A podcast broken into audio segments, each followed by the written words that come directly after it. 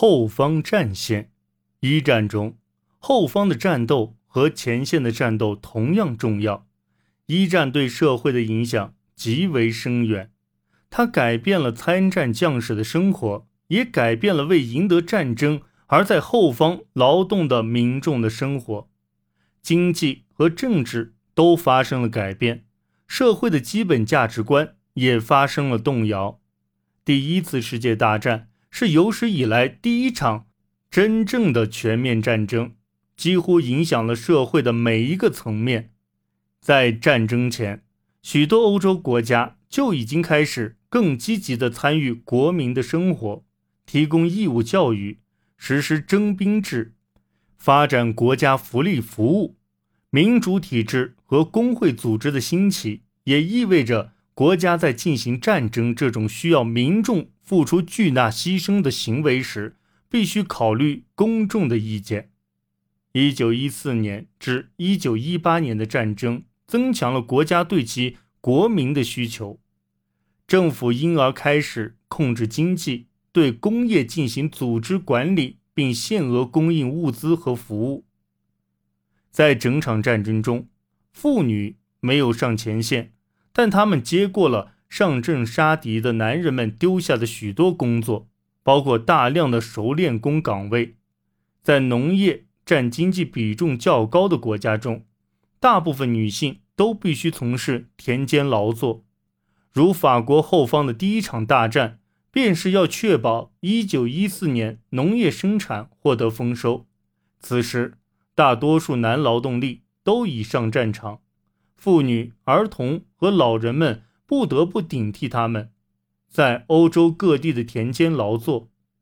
与这样平凡无奇的劳动相比，另一些新现象则更受瞩目。女性开始担当公共汽车司机和工厂熟练技工，但女性就业者的数量的增长威胁到男性在经济中的位置。退伍归家的男人们期待回到自己战前的岗位，他们后来也确实拿回了那些工作。再加上一战末期经济的萎缩，女性在经济中的角色再度被边缘化。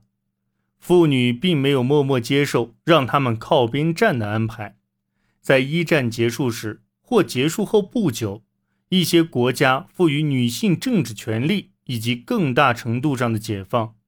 德国1919年颁布的新魏玛宪法赋予了20岁以上女性投票权。在俄罗斯，十月革命给予女性与男性完全平等的民事权利。以及平等的薪资和机会。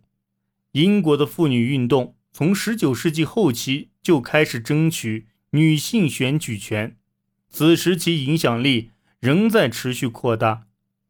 1918年，英国女性获得了一部分选举权，但她们直到1928年才享有普选权。在法国和意大利，这类运动在战前一直活跃。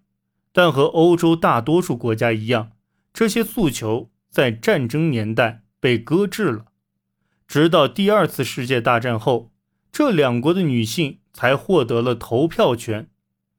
女性角色的转变是社会巨变的一部分，而后者在一定程度上是对国家在经济中所扮演的角色的观点改变的结果。在法国。左翼和右翼之间的许多分歧在战争期间不再被提起。总统雷蒙·普恩加莱在1914年8月4日宣布，所有法国人民结成神圣同盟，为国家实施紧急方案打下了基础，使政府得以控制经济、新闻和国防。英国于1915年。组建联合政府，成立军需部，并开始对关键工业领域实行更多的监管。到一战结束时，几乎所有与战争相关的重要部分都已由政府监管。一九一六年八月，新登堡计划开始实施，动员整个德国投入到全面战争中。至一九一七年，非基础产业已全部停工。三十多万工人被抽调到军需生产中，但这些政策没能避免艰苦岁月的到来。协约国的封锁在欧洲造成了严重的食品短缺，而1916年至1917年中欧的无情之冬，致使部分人口营养不良。到1918年，已在德国造成七十多万人死亡。而德国人于1917年发起的 U 型潜艇战，也使英国的食品供应减少到极其危险的程度。1917年至1918年冬，英国政府被迫实施限额供应，国内民众生计艰难的考验，使劳工阵线难以保持和平，致使1917年一系列罢工的爆发。在俄罗斯，罢工导致了1917年2月沙皇独裁统治的垮台。人们在表达不满的同时，也要求战后世界能得到改善。至1917年，宪法改革的讨论在德国已经十分广泛，人们呼吁实施普选权和社会改革。1918年，甚至战败的德国。也制定出了世界上最民主的宪法之一。在英国，劳合乔治担心布尔什维克主义的影响，于是启动了重建计划。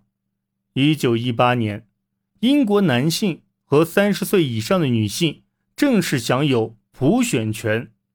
当时人们认为，英国应该成为适合反家英雄生活的地方。这些人来自社会各个阶层，政府继续推进战争期间开始的改革。此时，人人享有免费基础教育，庞大的住房工程已经启动，国家应该参与民众健康事业的观点也已被接受。一战结束时，社会洋溢着乐观的气息，人们相信，在战争的苦难之后，他们将迎来。繁荣与和平。